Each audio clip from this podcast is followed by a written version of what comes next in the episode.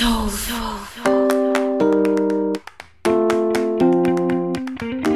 Olá pessoal, bem-vindos ao Gaia Podcast, um talk show sobre humanos demasiado humanos e suas experiências. O convidado de hoje é brasileiro, morador de Hong Kong e dono do ilustríssimo canal de YouTube Japa Rico em Hong Kong.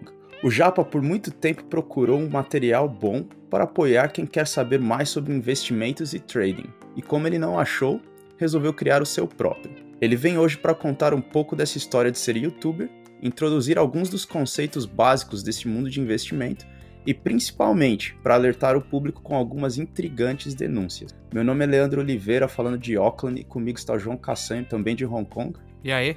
E o Felipe Lobas, convidado especial falando de São Paulo. Fala aí, beleza? Beleza, rapaziada. Antes da gente falar com o convidado, cara, é, quero saber de vocês. Vocês têm alguma noção de investimento? Você primeiro, Cassanho. Cara, eu não tinha noção nenhuma de investimento até hum, mais ou menos. Cara, o meio do ano passado. Até um pouco antes, quando comecei a estudar um pouco. Porque eu já tinha.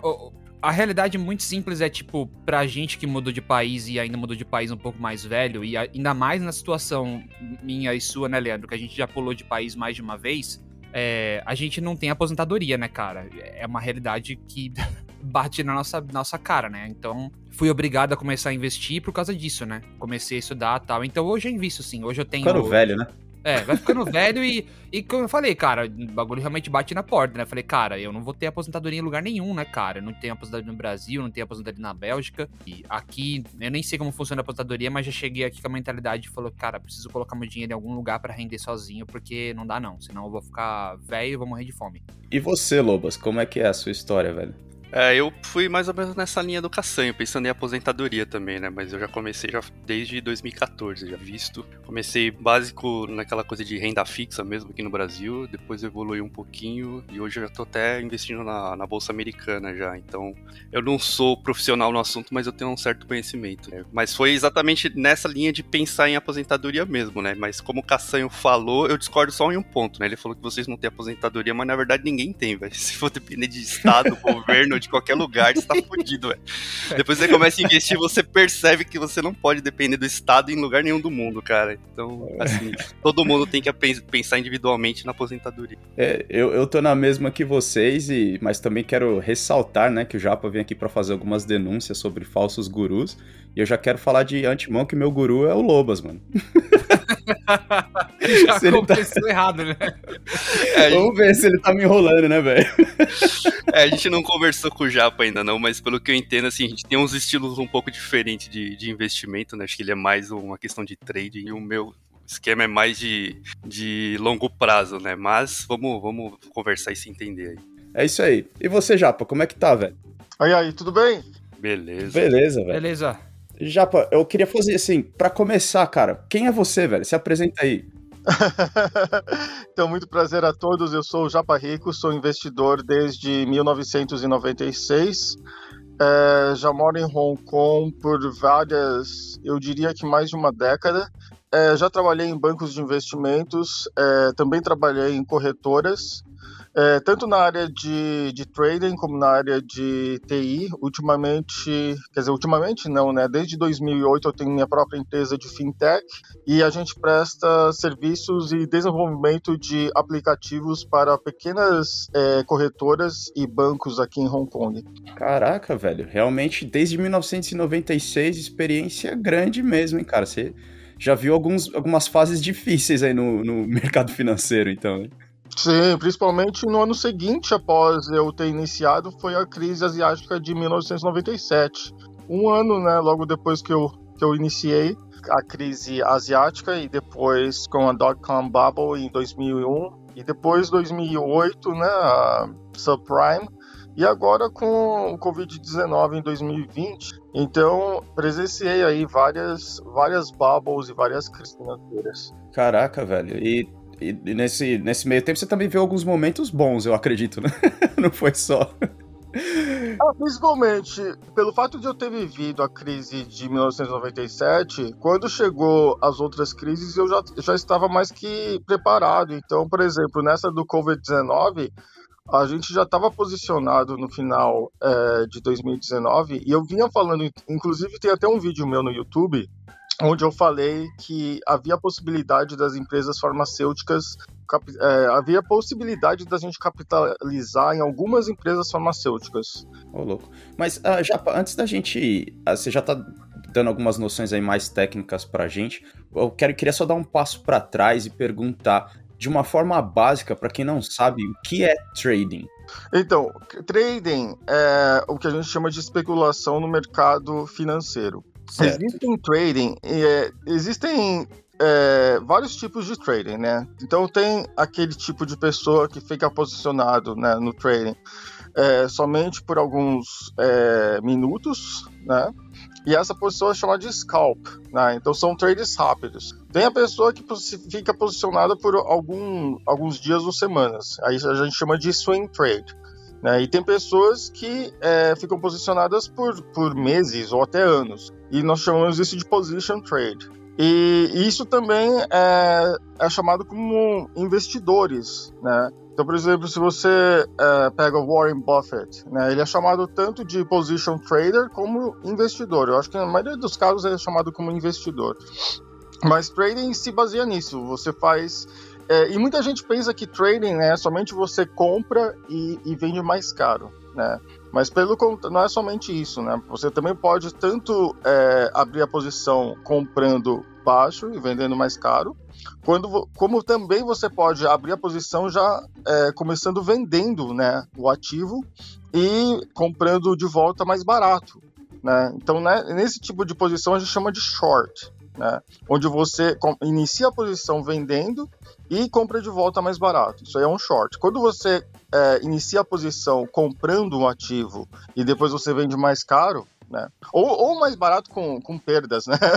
Mas enfim, o, o, objetivo é você, o objetivo é você comprar barato e vender caro, né? Então, quando você compra algo e depois você vende, é chamado de um long, né? Então, temos shorts e temos longs. O que eu ia falar também é existem outros tipos de estratégias no qual o preço não vai não oscila tanto, né? Então, por exemplo, as pessoas tem pessoas que depois de um tempo falam: "Ah, tá, Japa, então entendi, né? Só tem short e tem long, né? Ou você compra barato e vende mais caro, ou você vende mais caro e aí depois compra de volta mais barato. Aí eu falei, aí eu falo, não, não é somente nisso. Tem também outras estratégias onde o preço não vai para lugar nenhum.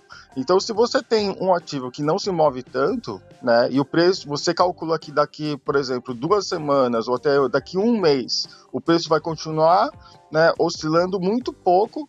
Aí tem uma, tem outro tipo de estratégias, né, é, em trading, onde você é, diz que o ativo não vai oscilar e você calcula duas ranges, que seria, é, por exemplo, né, de, de 10 até 15 dólares, por exemplo. E se o ativo não oscilar é, mais do que essas duas bandas, você também pode capitalizar nesse, nessa operação. Tá?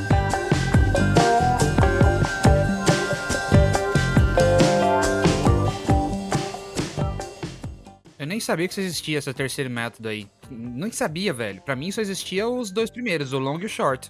É, não, só conheci o, prim, o, o long aí que ele tá É, o, o, o, Japa, vamos, então, só pra gente entender um pouco melhor. Então, assim, a gente tem, por exemplo, aqui no Brasil a gente fala que a gente entra comprado num ativo, né? Que normalmente a gente compra o ativo esperando que ele valorize, que o preço dele suba.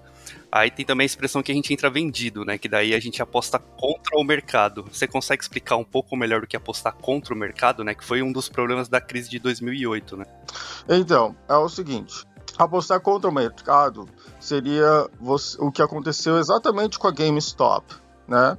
Então, se você vê o que aconteceu com a GameStop, foi é, na verdade um thread, né, dentro daquele site do Reddit, né, um thread chamado Wall Street Bets. O que, que eles fizeram? Teve um, é, uma empresa de é, uma empresa de investimento que tinha é, vocês sabem que o, o, GameStop, na verdade, não está indo bem, né? Porque o, o, modelo de negócios deles é muito desatualizado. É uma empresa que já está praticamente, fali, praticamente falida já a empresa, né? E de repente ela veio para os holofotes, galera comprando, né? Então, essa empresa de investimento, ela, ela é, abriu várias posições né, de short, né? Então, várias posições de venda E sabendo, né, sabendo que a, a situação financeira é, da GameStop não estava boa. Tá? Até aí tudo bem, até aí tudo bem. Só mais, mais uma vez para explicar, para reforçar, já, para mais uma vez você está dizendo que tinha uma empresa que tinha várias posições apostando que a empresa iria perder dinheiro. Então eles estavam comprando uma certa posição e vendendo mais barato. Eles entraram vendido, né? Estavam apostando contra a empresa. É isso? Sim. Tá. Eles entraram vendido. E aí o que acontece? Esse grupo do Wall Street Bets ficou sabendo sobre isso e eles falaram: não, vamos nos rebeliar, vamos nos unir Acontece que eles têm, eu vi agora, eles têm uh, é, 8 milhões né, de pessoas no grupo deles. Então, Inclusive então, eu. A força desses 8 milhões de, de traders, de, que a gente chama de varejo, né, de retail traders, né? E foi uma galera que, desculpa, foi uma galera que começou, muitos deles começaram a investir durante a crise, né? Ninguém nunca nem tinha investido na vida, né? É verdade. Verdade. Aí, ó, eu, eu, posso garantir uma coisa pra vocês, hein? Essa eu vou contar pros meus netos. Meus netos não, porque eu não vou ter filho, mas essa eu vou contar pros meus sobrinhos quando tiver mais velho, hein? Eu tava lá, velho. Eu sou um desses 8 milhões aí. Legal, parabéns. Conseguiu capitalizar? Conseguiu perder dinheiro? Não, não, entrei depois, mas só pra você ter uma ideia, nesse, nesse grupo aí eu entrei. A gente fala disso, a gente pode até falar disso depois, mas eu entrei numa posição de uma outra escolha que, que o grupo fez lá, e, cara, num dia, num, em dois dias o bagulho valorizou 250%. Ah, legal. Então, o que aconteceu com essa ação foi o seguinte: então, vários, é, vários desses retail traders, né, na escala de milhões deles, na verdade, eles comprando é, várias, né, várias ações, é, unidades dessas ações consecutivamente, né? Então isso gera um volume enorme no mercado. Em razão disso, é, as, as ações da GameStop se valorizaram muito, né? Chegou aí é, pela casa dos 480 dólares, né? É, chegou Algo... perto do preço da Tesla, mano. tipo assim, o mercado. Do... É, então... mano, o GameStop, bagulho tá morrendo, tá ligado? O bagulho não, não tem futuro, tá ligado? 480 dólares uma ação de um bagulho que tá morrendo. Algo que deveria valer no máximo 20 dólares por ação, na verdade. Então, e, e, o que aconteceu depois é mais engraçado ainda, porque aí no dia seguinte, GameStop continuou falando, não, vão, vão continuem comprando, continuem, né, hold, né? Se você se você já comprou, segure, e se você não comprou ainda, compre. Só que é, o que acontece? Acontece que uma das razões é isso de volume, outra razão também foi a mídia. A mídia também apoiando esse pessoal e falando: ó, oh, tá valorizando, tá valorizando. E aí o que aconteceu depois é que a mídia já não deixou, né? Não deixou. É, não, não deu tanto bola assim falando muito sobre isso, né, de valorização, e também as pessoas, a grande maioria desses milhões, como já tinham entrado, não iam entrar consecutivamente, né? As pessoas que entraram consecutivamente provavelmente são as pessoas de fora desse grupo, tá? E não tinham tanto, né, tanto capital para entrar.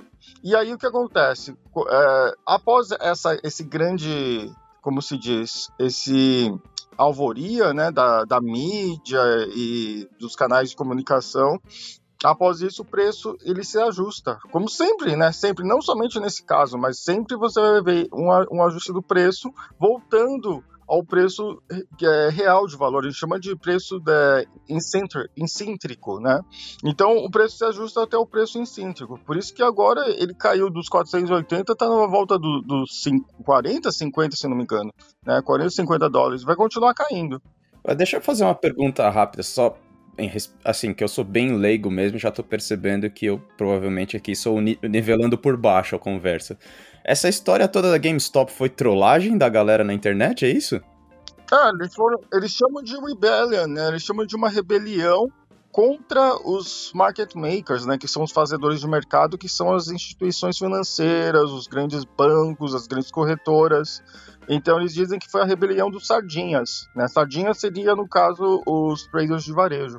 É, uma galera, tipo, porque você. Porque qual a reclamação que eu vi alguma uma parte da galera falando, né? Porque assim, você vê várias dessas grandes empresas é, defendendo o livre mercado, né? Só que na hora que eles estão perdendo, aí eles já são contra o livre mercado e querem intervenção estatal de alguma forma. Então, assim, o livre mercado só vale para quem tá embaixo, né? Tipo, os caras estão perdendo e não vale livre mercado, né? Então, assim, não é um protesto exatamente contra o capitalismo, né? Na verdade, é contra essa, essa galera que é, preza pelo livre mercado, mas na hora do que estão perdendo, aí eles são contra o livre mercado, né?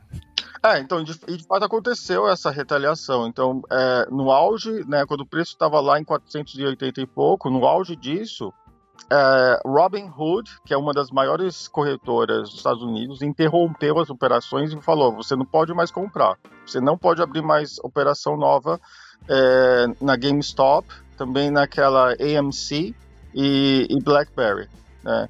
E aí você tem também as outras que é, seguiram a mesma coisa. Então você tem aí a TD Ameritrade, que é também uma das maiores corretoras dos Estados Unidos. É, TD Ameritrade falou a mesma coisa. Você não pode mais é, abrir novas posições na GameStop. E aí chegou também a Interactive Brokers, né, que também é uma das maiores do mundo, fez a mesma coisa. Não estamos mais aceitando nova abertura de novas ordens. Ou seja, Aí isso também acarretou aí na queda, né, nos próximos dias dessa, dessas ações, tanto da BlackBerry como da AMC e também da GameStop. Então todas essas ações caíram bastante porque não estava mais a, aceitando a abertura de novas posições também. Olha só, velho. Olha só para falar que para a gente ir para o próximo assunto, mas antes da gente terminar isso aqui, eu passei na, na GameStop, que aqui na, na Nova Zelândia chama EB Games mas uhum. pelo que o Glauco falou é a mesma, né? E eu uhum. deixei meu, meu controle do Switch lá para consertar e até agora eles não me ligaram, velho.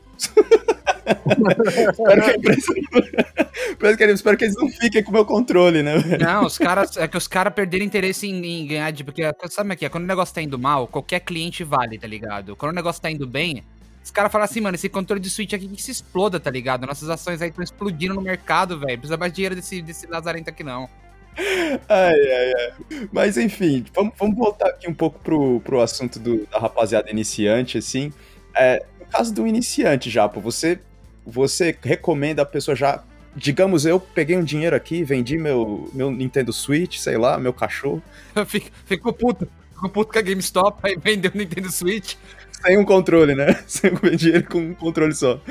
É, Quero começar a investir. Você recomenda o cara já entrar nesse lance de trading? Qual que é a sua recomendação?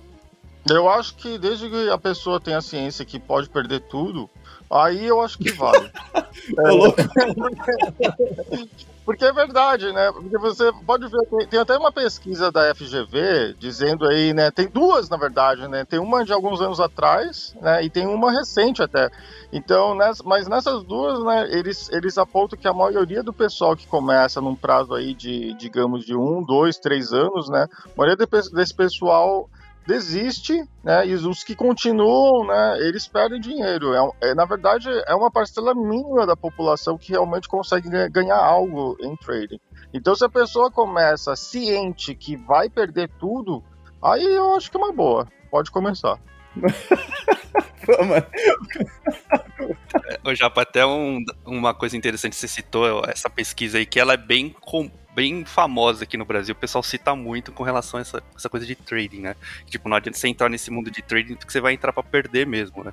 Mas aí, como que você faz o seu lucro, então? Se, assim, se a pesquisa diz que 99% dos trading, traders lá perdem dinheiro, alguma coisa desse tipo, como é que você tira lucro disso? Você realmente acha que compensa? Então, para falar sobre é, a minha jornada, eu já pensei em desistir várias e várias vezes. Até eu começar a ter algum lucro, demorou cinco anos, né?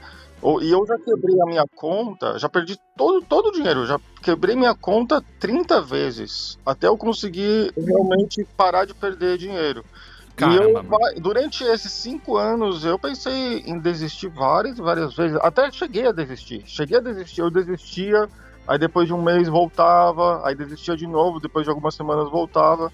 Então, se a pessoa não desiste, né, e continua estudando, né, isso que é, isso que é importante, né. Se você é, não desiste de algo, mas não estuda, aí você nunca vai aprender. Mas se você se você não desiste, né, continua estudando, eu acho que um dia você vai conseguir. E eu sempre é, tive paixão por, pelo mundo financeiro. Então, durante esses cinco primeiros anos, é, eu ia em palestras, é, fazia cursos, fazia, é, lia livros e, e, também nas faculdades no Japão, por exemplo, né, onde eu vivia, nós temos é, cursos de trading em faculdades, né? E aí, inclusive, fiz até um vídeo recente sobre isso, indicando, né? Porque agora com a situação do Covid-19, muita gente fica em casa. Então, eu indiquei vários cursos em universidades, por exemplo, Universidade de, de Leeds, é, Oxford, tem também Yale, né? E a maioria desses cursos está disponível online, né?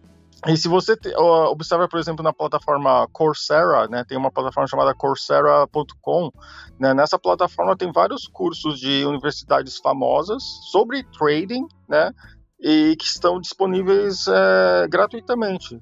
Ou, se, ou seja, você não tem o porquê não estudar, né? Tá tudo aí de graça aí. Entendi. Então, então o iniciante, ele, teoricamente, deveria entrar com pouco dinheiro para, através da experiência, adquirir o lucro ao longo do tempo? Seria mais ou menos isso? Ah, tem gente que me manda mensagem no Instagram, fala, Japa, eu devo começar com, com 10 reais, 50 reais ou 100 reais, né? Aí eu sempre falo, ó, começa com quanto você quiser que você vai perder de qualquer forma, né? Então...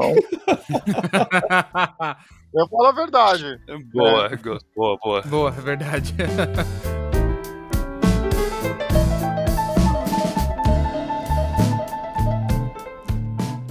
É, só fazer uma última pergunta de leigo. Você, tem uma pergunta sobre investimento de longo prazo, mas uma última pergunta de leigo nesse assunto. É, e os tais dos simuladores? E vale a pena o cara ficar no simulador e tal? Ah, então, eles chamam de. É, ou eles chamam de conta demo. É, algumas corretoras elas utilizam a expressão também paper, uh, paper money, né? Então, só que a maioria fala conta demo mesmo. É, eu acho que é, é importante. Eu acho que é importante, porque na conta demo, só que eu sempre falo para a pessoa, né? Não adianta você ter uma conta demo que tem 100 mil dólares se você, quando você iniciar na conta real, você não tiver o mesmo valor. Ou seja, você tem que colocar na conta demo o mesmo valor que você colocaria numa conta real, né? Então, se você, se você planeja abrir a sua conta real com, digamos, é, 500 dólares, né? Aí na conta demo você tem que iniciar também com 500 dólares, né? Aí todo mundo fala, ah, Japa, mas é, é valor fictício, não importa. falei, não, claro que importa. Porque, tu, na verdade, a coisa mais importante em trading é como você vai fazer a gestão de risco do seu capital. Se você não treina com, com, né, na conta demo com o capital que você teria na conta real, não vale nada. Né? Não tem sentido algum você é, fazer operar na conta demo. Né? Tá só brincando. Enfim, Cassanho, manda pergunta aí, velho. Então, eu ia perguntar pro Japa o seguinte, qual que é a sua relação com, com investimentos de longo prazo, assim? Você, você faz também? Você tem problema que você não gosta? Você, você, você critica? Ou você recebe crítica porque você não sei porque você não faz? Qual, qual que é a sua relação com isso? Porque quando, pelo, pelo que a gente está entendendo aqui, eu, o, o, o, nós três aqui, né? Eu, o Lobas e o, e o Leandro, nós somos investidores de longo prazo, né? E você, pelo que você disse, não é o que você faz, não, não, é bem o seu modelo. Ou você também tem? Eu queria entender um pouco essa relação com investimentos de longo prazo. Só complementando um pouco a pergunta do, do Cassanho, é, tem, assim, às vezes a gente vê nas redes sociais, assim, até, até uma certa guerrinha, né, entre o pessoal de longo prazo e o pessoal de curto prazo, os traders. É, você pode falar um pouco sobre isso também, se você sofre isso, já que você tem canal no YouTube, como é que funciona? Tá, direto me, me perguntam isso, e só para esclarecer, é, eu tenho posições que eu já estou aberto, né, posições de longo prazo, por mais de 20 anos. E até agora não fechei. Então, ou seja, eu também sou investidor a longo prazo. Um exemplo disso recente, que a gente está capitalizando muito, né? E abrimos faz é, dois, três anos atrás, é um exemplo da, da prata. A prata, há cerca de alguns anos é, passados, né? Isso começou, eu acho que por volta de 2011, 2012, 2013, a prata tinha atingido o valor histórico é, mínimo. Né? Nunca a prata, é, desde que começou a ser negociada, nunca a prata teve um, um valor tão baixo. Então a prata estava sendo negociada a, a cerca de, de 11, 12 dólares. E aí, nessa ocasião, eu falei, gente, né? Estou investindo muito na prata porque acredito que a prata, né, por ter o valor histórico mínimo, acredito que isso nos próximos anos vai ter uma enorme valorização, enorme.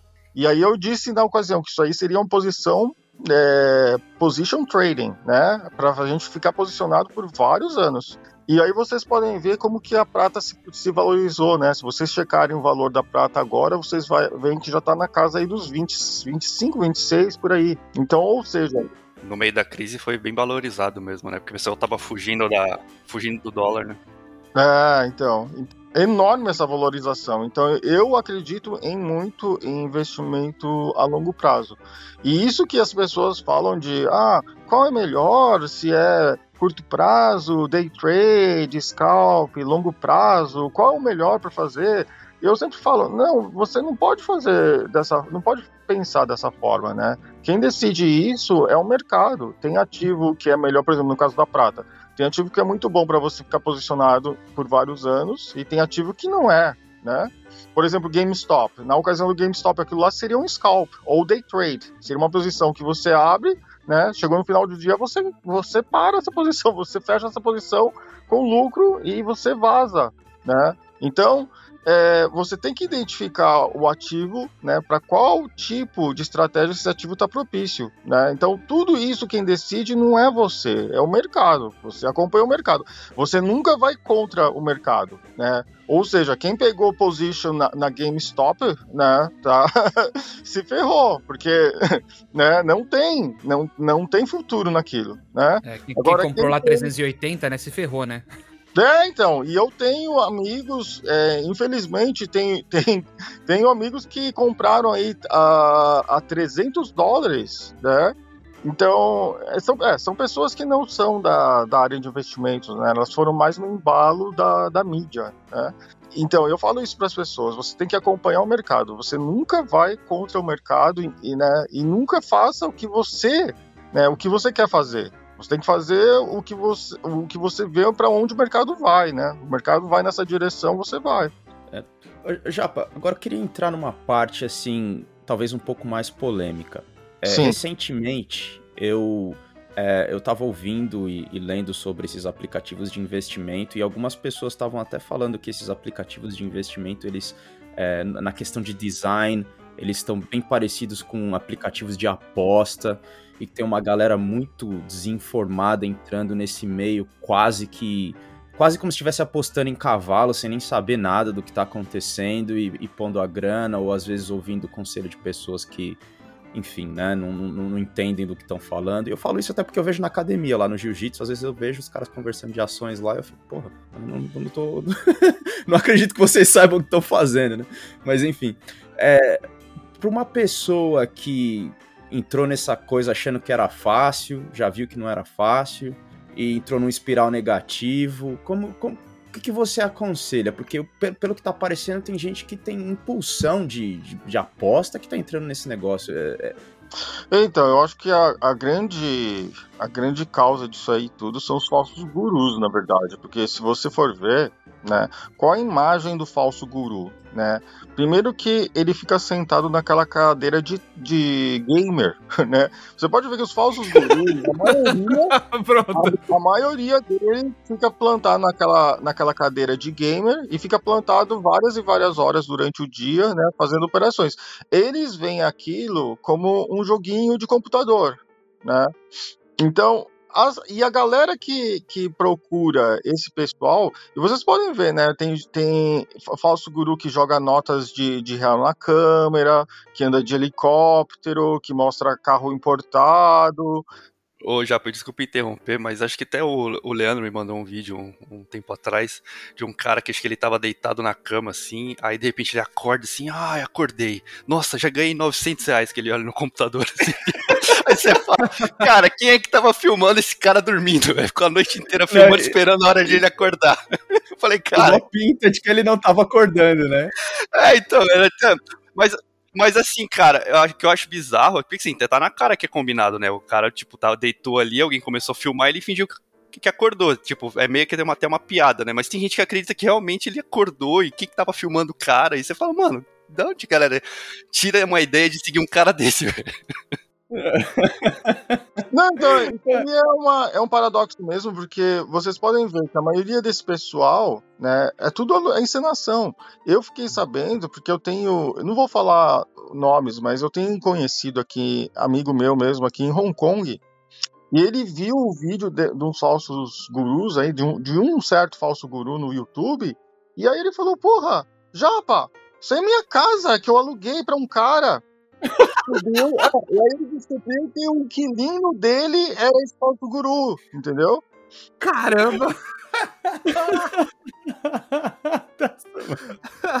mano. Ai, velho do céu, deixa eu me recompor aqui, porque, mano, ainda tô rindo do lance da cadeira de gamer, Nossa, cara, ô, sem zoeira, faz um mês que eu comprei uma cadeira de gamer, né, velho? Agora vou, a gente trabalha em casa, né, velho? Eu precisava de uma cadeira confortável pra trabalhar, velho. Eu comprei uma cadeira de gamer aqui. Agora acho que eu vou até vender essa cadeira aqui, depois dessa aí, velho.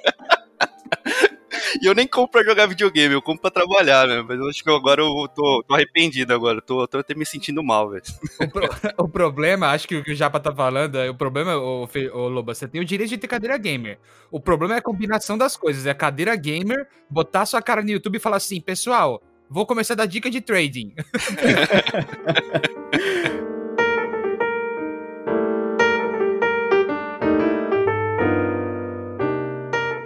Deixa eu voltar aqui só para uma pergunta, porque você começou a fazer essas denúncias é, no seu canal no YouTube, certo, Japo? Qual, qual foi a, a repercussão disso?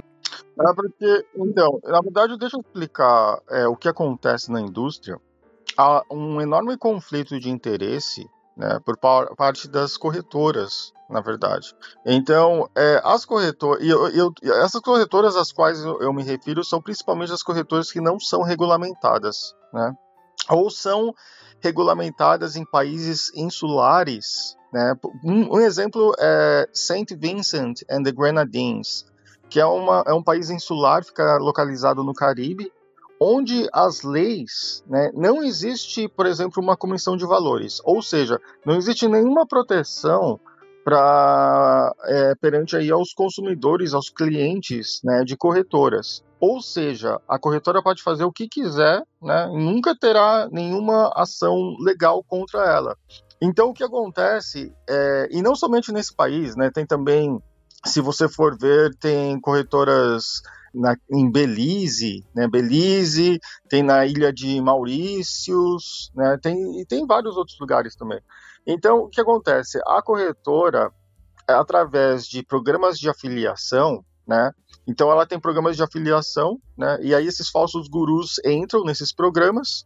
E aí o que o programa diz? Geralmente o programa diz o seguinte: para cada é, operação, né, que o seu afiliado perder, você vai ganhar uma comissão.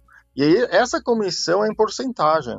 Né, do, é, do, do a capital que, a, que o seu afiliado colocou né? Então, se o seu afiliado coloca, sei lá, 100 dólares né, numa operação, né, tem corretora que te dá até 40% tá, de lucro né, em cima da perda. Então, se ele perdeu essa operação de 100 dólares, você ganha 40 dólares só nesse afiliado. Ou seja, ou seja, os gurus eles inventam um monte de baboseira, né? E eles ensinam nesses cursos para quê? Para a pessoa perder, na verdade. Porque cada vez que a pessoa perde, né, esse falso guru ele ganha dinheiro. Né? Então eles é um conflito de interesse, né? Então tem, vocês podem ver, ah, por que, que esse falso guru, né, só, é, na, no Instagram ganha milhões e, e, tanto, e aí eu, né, a pessoa fala que é, se inscreveu na, na sala de sinais ou no copy trade dessa pessoa, desse falso guru e perdeu tudo. Por quê? Porque né, é tudo planejado. Então é planejado. Tem a corretora até que faz o próprio curso, né? Planeja o próprio curso que o, o fake guru vai ensinar. Né? Então a gente chegou, é uma, é uma palhaçada. A gente chegou também, né, né, é um, e pelo fato dessas corretoras se localizarem nesses países insulares, né, dificilmente, né, dificilmente vai ter alguma ordem de prisão, alguma coisa que a gente possa fazer. Né? Elas não são localizadas no Brasil, entendeu? Isso é uma coisa que a gente tem que lembrar. Ô, ô Japa, pensando um pouco nessa questão legal, é, assim, eu sei que no Brasil tem a CVM, tem uma tal de certificação CNPI, alguma coisa do tipo, né? Mas assim, o fato é que qualquer, qualquer um chega na internet e fala o que quiser, né? Mas é, existe alguma regulamentação, é, não, não só no Brasil, mas nos outros países do mundo, é, com relação a esses falsos gurus, é, alguma coisa que protege o público, é, que pune esses caras judicialmente? Tem alguma coisa do tipo? Então, infelizmente, no Brasil, para você ensinar, e eu sempre falo isso, isso é uma coisa que eu acho que tem que mudar, porque infelizmente no Brasil, para você ensinar trading em si, né, você não precisa de uma certificação. Essas certificações que existem, CNPI, e também tem a CPA 10, CPA 20, são certificações, na verdade, para gestão é, e também como analista, né?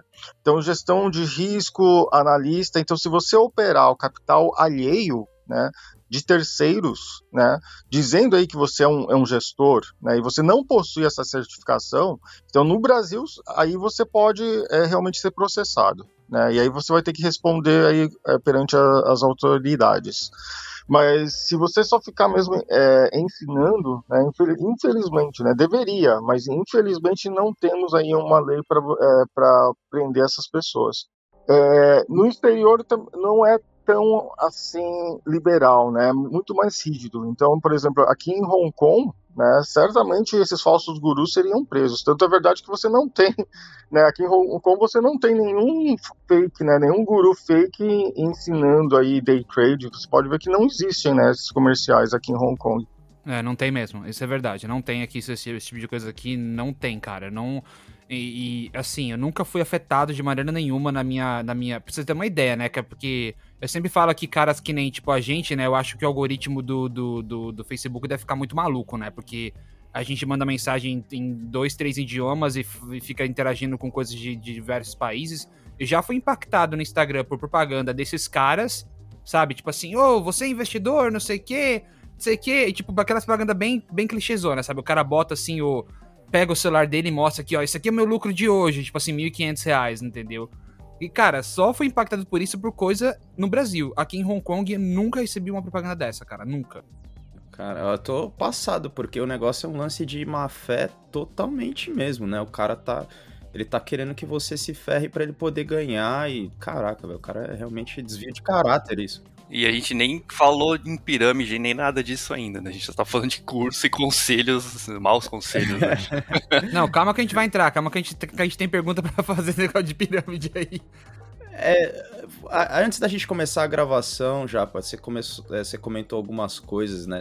Você já recebeu ameaça por conta de você estar tá indo e falando pro público qual que é a real dos fatos? Já recebi até ameaça de morte. É, eu recebo é, sempre, né, quase todas as, as, semanas eu recebo ameaças de pessoas, é, geralmente são falsos gurus, né, mas nunca, é, nunca eles usam a conta principal, eles usam uma conta fake para me ameaçar, falando: ah, você tem que retirar do ar tal vídeo de tal pessoa, porque eu sou advogado e vou te processar. E já recebi também no e-mail é, esses tipos de extra judicial, né, que chamam no Brasil, né? Então você recebia um processo extrajudicial dizendo aí que vão, né, se eu não retirar durante o prazo de três dias o vídeo, vão, vou ter que arcar com as consequências criminais e tal. E aí eu falo, ah, tá, pode, pode me processar. E aí eles sempre desistem, sempre desistem, né? depois disso não tem mais é, mensagem. Mas eu sempre recebo esse tipo de ameaça, né? Inclusive recebi ameaça de morte, falando, ah, seu japonês não, não sabe nada e eu vou, vou, vou te matar, vou até em Hong Kong e tal. Então, sendo um pouco mais específico, é, se, mais uma vez, se você não se sentir incomodado, porque a gente vai começar a mencionar alguns nomes aqui, você pode falar pra gente. Qual que é essa sua treta aí com, com o Talisson Trader? Então, o problema do Talisson é que ele não é. Ele não sabe operar o mercado, né? Tanto é verdade que vocês podem ver. Primeiro que é, a, o posicionamento dele tá errado, né? Ficar jogando nota. Isso não é posição de trader, né? Ficar jogando nota de, de real na câmera, ficar mostrando o carro é, em cima do capô, né? Montando no, no carro importado, na moto, e aí andando de helicóptero, sabe? E aí naquela cadeira de, de, de trader. aí, se soubesse, né? Se pelo menos soubesse operar o mercado, aí ainda assim, aí, né, aí já, já aceitaria. Mas não sabe. Tanto é verdade que todos os cursos que ele dá, você pode ver aí, são já sete turmas, né? todas essas sete turmas eu tenho pessoas que vêm na live criticar, falando, ó, oh, eu fiz o curso desse Talisson, né, perdi todo o dinheiro. E não somente nisso, né, eu fiquei sabendo também de pessoas que é, confiaram nele, deram dinheiro para ele operar o mercado e ele perdeu todo o dinheiro. Né? E ainda são pessoas que estudaram na, na, na, escola com ele, né? Então, pessoas que realmente confiavam nele. Então, recebi vários tipos de, de denúncias, né? Inclusive, tem até vídeos onde ele opera. Você pode ver que no YouTube mesmo ele não opera ao vivo. Né? No YouTube ele nunca opera ao vivo. Só que se você adquire aí a, a sala de sinais dele, aí ele opera ao vivo. Só que eu tenho vários vídeos aqui mostrando que é, ele quebrando a conta ao vivo com os alunos. Né? Então, você vê o nível da pessoa. Inclusive, eu recebi também, não sei se é, se é verdade, mas através do Instagram, eu recebi uma mensagem de uma pessoa que se identificou como sendo o advogado do Talisson Trader. E ele disse para mim: se eu não retirar tal coisa, tal vídeo, vou ter que arcar com a, com a justiça e tal. Mas eu não retirei. É, vocês podem ver que é, o que aconteceu foi o seguinte, né? O Talisson, tinham vários vídeos sobre Talisson, acho que cerca de, de seis, cinco ou seis vídeos. E aí ele entrou na justiça, é, pediu para o juiz retirar. Só que o juiz retirou somente três vídeos. Né? E esses três vídeos não é que não é que retirou, eles foram deixados de exibir no Brasil. Né? Então, fora, se você estiver acessando o YouTube fora do Brasil, você consegue ver todos os vídeos. E aí o juiz é, retirou esses três vídeos, só que os, o restante dos outros três vídeos ele não retirou. E aí esse advogado do, do Thaleson veio me contatar pedindo que eu retirasse, mas eu não retirei. Né? E após isso não aconteceu mais nada. Mas enfim, é só para mostrar mesmo né, a verdade sobre esse mais um falso guru né, que realmente ele fala, né, mostra ganhos absurdos, né? Inclusive eu tenho um ex-funcionário do Talisson que me contatou, ele disse que ele é o editor, né, era, né, era editor do, dos vídeos do Talisson e ele confirmou que realmente é tudo fake, é tudo montagem no, né, no browser, né, que você consegue editar o HTML diretamente no Chrome? Então é montagem no browser e também montagem via Photoshop, Final Cut. Eles usam vários softwares para editar os ganhos. Né? E na verdade não existem esses ganhos. Caraca, velho, caraca. Mas você chegou a. Eu vi que você faz algumas lives com o pessoal e tal. Você chegou a fazer. Você chegou a conversar com essa pessoa? Ou você nunca teve um, digamos assim, face a face com ele? Ou foi só através desses vídeos? Não, já, já, já chegamos, sim, já chegamos a conversar diretamente, já no começo e também com as vítimas. Já, já temos vários, é, vários vídeos né, ao vivo com as vítimas e acusando, e, e não somente acusando, mas mostrando as provas, né, mostrando as provas que realmente ele quebra a conta ao vivo, ele não tem nenhuma gestão de risco, né, não tem nenhuma gestão. E, e também tem até prova mostrando é, que ele realmente recebe comissão aí da, da IK Option, no caso, né? Que é a corretora localizada em St. Vincent and Grenadines, é uma das mais famosas na, na área de opções binárias, né? Que é o que ele opera mostrando aí que repassa até 40% dos ganhos de cada perda dos clientes dele. Nossa, velho. Que loucura, velho.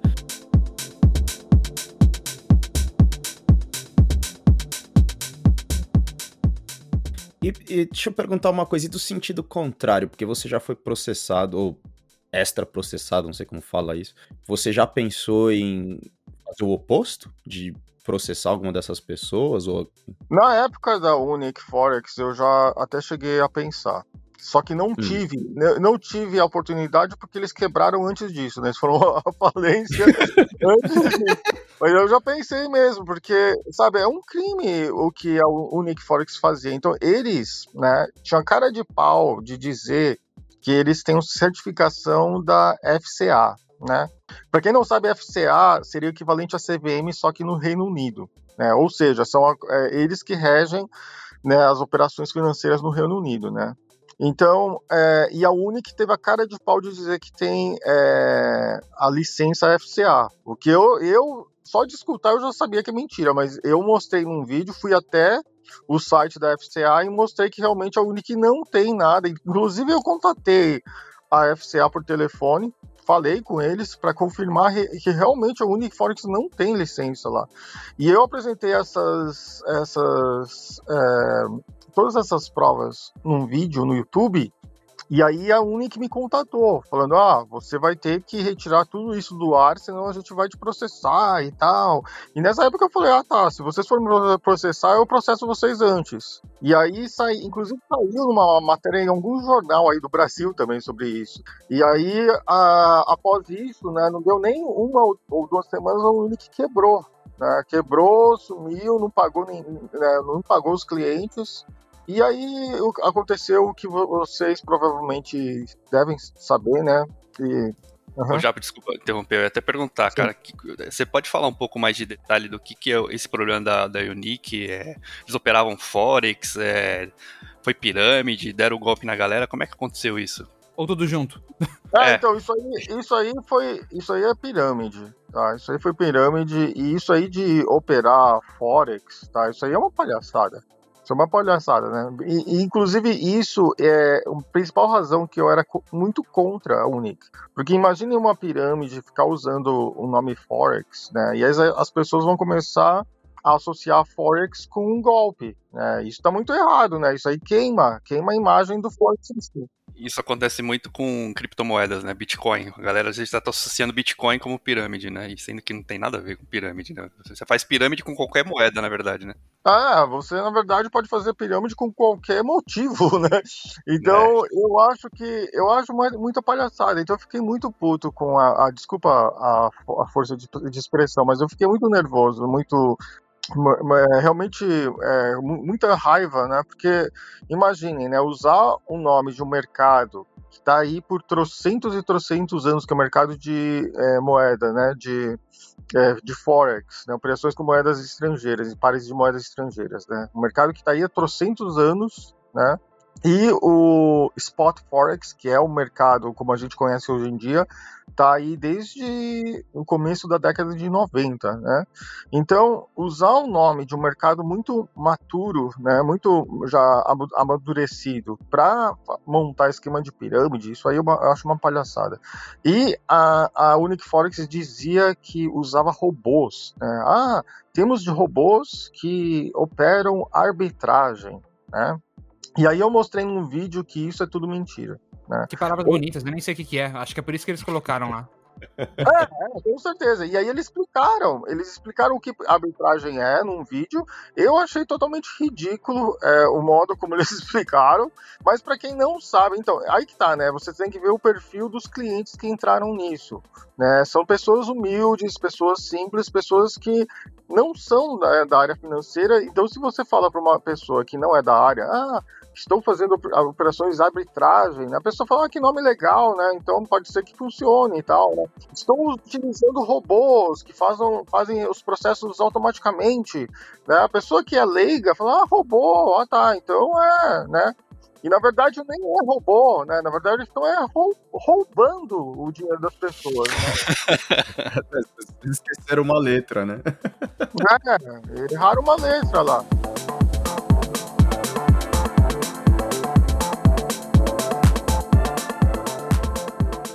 E o mais interessante disso tudo, assim, o que, eu, o que eu acho que eu posso falar isso, porque isso serve de alerta, e aí o Japa me complementa se eu estiver errado. Uma das coisas que me chama atenção nesses gurus, gente, e por favor, preste um pouco de atenção nesses alguns fatores. No caso da, da, da, da Unique, foi exatamente isso, assim. Você vê os vídeos dos caras, né, que agora os caras desapareceram, né?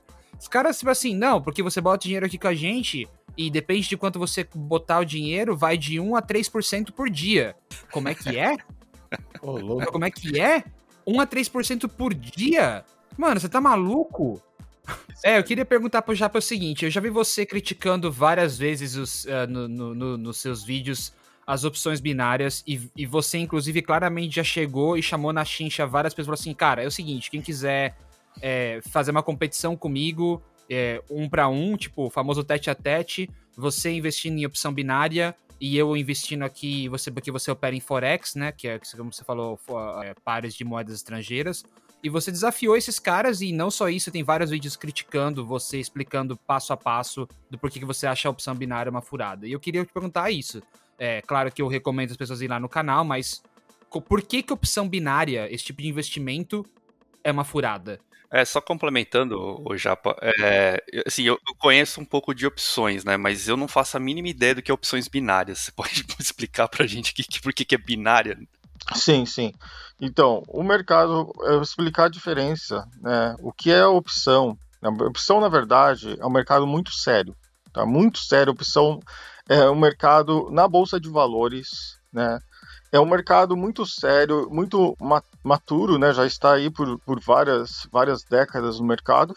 E é, diria até que, até que por, por, centenas de anos, eu diria. É, eu diria centenas de anos também, que começou com o comércio de tulipas lá, um negócio assim, né? É. é. Só que uh, é um mercado muito complexo, né? Ou seja, se você fala para o iniciante, ah, ó, você tem essa opção, e aí você tem, é, você pode comprar ou vender, né? Tem uma call, tem uma put, tem um prazo de expiração, tem um strike price, tem um delta, tem o gama, tem e, e, e para o iniciante vai ficar to totalmente perdido. Falou, oh, o que, que você está falando, né? Você está falando grego, latim? Então o iniciante ele não vai conseguir entender o mercado de opção. Aí o que acontece? Veio a opção binária, né? Opções binárias você não vai ter o delta, você não vai ter o gama, você não vai ter strike price, você, é, ou, ou seja, várias, todas essas partes complexas, você não precisa saber. Você só precisa saber no preço que você entrou, é o prazo de expiração quando chegar vai estar acima ou abaixo do preço que você entrou, né? Por isso que é binária, né? Então, por exemplo, se você entrou a 10, né? E aí, quando o expirar tiver a 9 ou tiver a 11, né? Aí você vai ganhar ou perder. Depende se você entrou é, comprado ou vendido. Então, ou seja. É um cassino. Isso, isso para mim eu já entendi como uma, você apostar num cassino. Porque se não tem nada desses detalhes complexos aí que você explicou, porque eu, eu pelo que eu entendo de opções, é o que faz é, a seriedade do mercado, é justamente essa complexidade, né? De você às vezes ter um ativo por trás da, da opção. Mas se você não, não tem nada disso, simplesmente você fica esperando, dependendo só do preço e da inspiração, eu entendo como um cassino mesmo, né? Sim, é, é, é tão verdade que é cassino, mesmo. É, depois eu vou, eu vou, entrar nos detalhes, mas é, ó, nas opções binárias, se você pegar. É, você só precisa mesmo saber, né? Se vai para cima ou para baixo. Né? E aí seria equivalente, na verdade, a uma roleta russa, né? Se você apostar né, no, no, preto ou no vermelho, né? Então imagina um jogo de roleta, né? Então, se, se você apostar no vermelho e ganha, você ganha. E, é, né, é, o resultado vermelho você ganha. Se você vai no preto né, e o resultado é preto, você ganha. Mas, enfim, tem também um outro conceito em opções binárias, né? E para lembrar que só tem opções binárias em cassino esse conceito, que é o, o conceito do payout. Né? Ou seja, quando você for no. É, você é, comprou algo, né? Então, em posições binárias diz uma call, né? Uma call, uma put, né? E esse termo veio, no, no, na verdade, no mercado de opções, né? Esse termo de call input. Mas opções binárias, eles usam esse termo como sendo você comprou e está acima, é uma call, você comprou e acha que vai para baixo, é uma put. Né? Ou seja, só que se, quando você acerta, eles não te dão 100% do valor, né? eles te dão o payout, ou seja, o payout é uma porcentagem, e essa porcentagem nunca é 100%, né? chega aí no máximo aos 90 e pouco por cento, mas nunca chega a 100%. Por quê? Porque isso é o conceito que vem do cassino. É, exatamente. A casa uhum. sempre ganha, né? Isso, a casa sempre ganha. A casa sempre uhum. ganha. Então, é, isso é um conceito que não tem. Se você pegar Forex, né, não tem payout. Se você pegar mercado de opções, né, não existe payout. Se você pegar o mercado de ações na bolsa, não existe payout.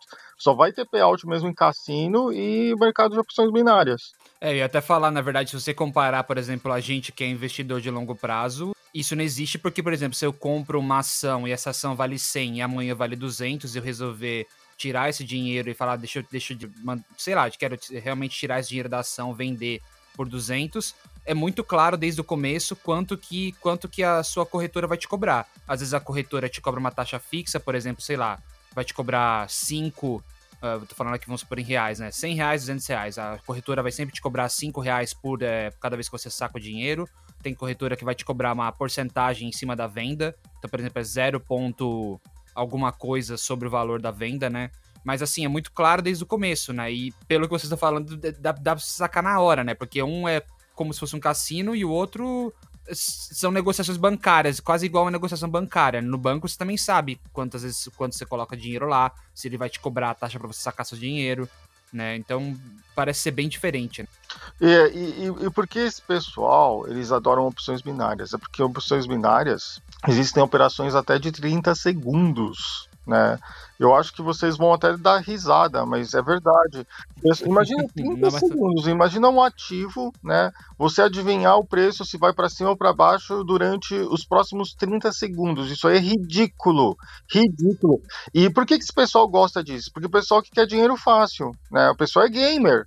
Então, se você falar para um gamer, ó, 30 segundos, adivinha para onde vai, né? O cara vai querer. Ele vai querer, porque ele, joga, ele vem desse, é, desse espírito de gamer.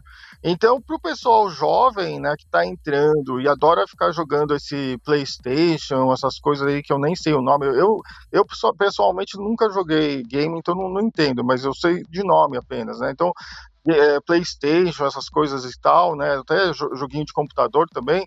Então esse pessoal eles vão querer, né? E principalmente se você vê a plataforma IKEA Option, que é de binárias, de opções binárias, você vai ver que quando você coloca uma ordem, você vai que, ver que as, as luzinhas assim, iluminando com uma, uma anima, animaçãozinha, né? O preço que você entrou vai ter uma aquela aquele tipo de fade in, fade out, aquelas animações. Então é tudo coloridinho. Cassino mesmo. É, é, é, um, é, um, um screen, é uma tela de cassino, na verdade. É, bem por aí mesmo. Caraca, velho, olha Cara, só. Não é, não, é nem, não é nem o day trade, né? É o minute trade. Já, já vai no, no mínimo, né? No não, mínimo. não é nem minute, é second. Daquele ele é. falou, tem 30 segundos, é second trade. É 30 segundos, cara. É, é difícil, mas uh, só pra complementar a pergunta aí de você, nesse, como, como eu falei, você chegou a a desafiar algum desses caras que se dizem, ah, fulaninho da opção binária, alguém aceitou a proposta ou, ou não? Teve o Bearman Trader, ele tinha aceitado, e aí a gente tinha combinado de nos encontrarmos em Dubai para fazer o desafio. É, com os adventos do Covid-19, acabou não tendo esse desafio. Eu fiquei sabendo ultimamente que ele foi para Dubai, mas ele foi de férias com a esposa, né?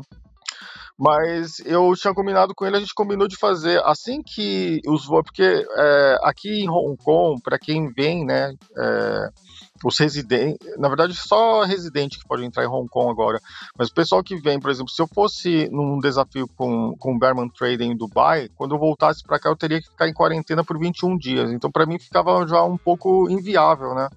Então, assim que liberarem os voos é, ficarem normalizados, eu pretendo realmente fazer esse desafio com ele em Dubai. Tá, Olha bem, pelo hora, menos velho. esse aceitou. Pelo menos esse aí tá, tá, tá, tá, bancando no. tá batendo no peito e falou: não, eu, eu vou aceitar e eu sei como é que faz, eu vou provar aqui o negócio furado, pelo menos do ponto de vista dele, né? T tipo um UFC do, do mundo dos investimentos, cara. vou te dar uma chave de número pros primos, né? Enfim, pessoal, eu acho que para também levando em consideração que a nossa audiência não é uma audiência que entende muito desse mundo de investimento e eu acho que para uma introdução acho que tá de bom tamanho. E eu queria agradecer o, Japa por ter, ter, contado essa história aí sensacional e ter trazido tanta informação pra gente, cara. Muito obrigado. Não, obrigado a vocês por me convidarem. Fiquei muito feliz em poder receber essa oportunidade para falar a verdade sobre o mundo financeiro de trading. É, velho. Eu vou é perguntar agora, qual que é a lição, Cassem? Qual que é a lição que você leva para casa? Cara, a lição que eu levo para casa, eu vou continuar fazendo o que eu faço, que é botar dinheiro naquelas empresas que eu sei que não vai quebrar amanhã, entendeu? Que é isso, é exatamente isso que eu faço. Eu olho para o meu dinheiro e falo assim, cara, como que eu não perco esse meu rico dinheirinho suado que eu ganhei trabalhando oito horas por dia e, e é isso que eu faço. Eu vou continuar fazendo. E outra coisa, e, a, a, acho que a maior lição é não confie em guru de Instagram. É, e você, Lobos, o que, que você leva aí, velho? Você que já é um cara aí mais gato escaldado nesse mercado aí. É, cara, assim, a, a, conclusão que eu tiro, né, que é mais ou menos que eu já tinha, é que você precisa de dedicação, né, para você estar tá operando aí diariamente, né, não só com tempo, com estudo, mas durante o dia você ficar ali na tela acompanhando tudo, né, então, no meu caso, e acho que no caso de vocês que tem um trabalho, um outro tipo de trabalho, eu acho que fica difícil você focar é, ou no seu trabalho ou no, no mercado, né? Eu já tive colegas de trabalho que ficavam na, em uma tela trabalhando e na outra tela olhando o mercado e não focavam em nenhum dos dois e não faziam nenhum dos dois bem. Então, no meu, no meu caso, eu pretendo fazer mais ou menos o que o Castanho tá fazendo aí, tipo, de escolher boas empresas e só comprar e um dia me aposentar recebendo os dividendos ou vendendo uma ação valorizada. E não depender, mas não, não depender do Estado também, né, para me aposentar. Né? Então, muita gente vê essa questão de bolsas, às vezes, como, como algo negativo, como algo só de pessoas ricas. Não, é, acho que é acessível para qualquer pessoa qualquer, qualquer pessoa pode se tornar sócia de empresas do, do mundo inteiro aí independente do, da sua quantidade de dinheiro, patrimônio que você tem atualmente. Yeah, tá certo, velho. Eu vou continuar me apoiando no Guru Lobas toda vez que eu vou fazer uma operação. É, então, a galera, ó, eu não, não vou montar canal no YouTube, não, pra ser guru, não se preocupa não, já, você não vai precisar me processar, ficar, eu vou ficar só no offline aqui, se der errado, fica entre a gente. Entre a gente se der errado, o máximo que vai acontecer é vocês dois saírem na porrada, né? É, só entre amigos. Acaba amizade, né, cara, e eu então agora eu tô. Mano, eu tava realmente pensando em comprar a tal da cadeira gamer, agora eu vou ter que, vou ter que pensar melhor. Mas... Eu vou vender a minha agora, cara. Vou vender a minha. Ai, meu Deus. É isso aí, pessoal. Muito obrigado. Valeu, hein?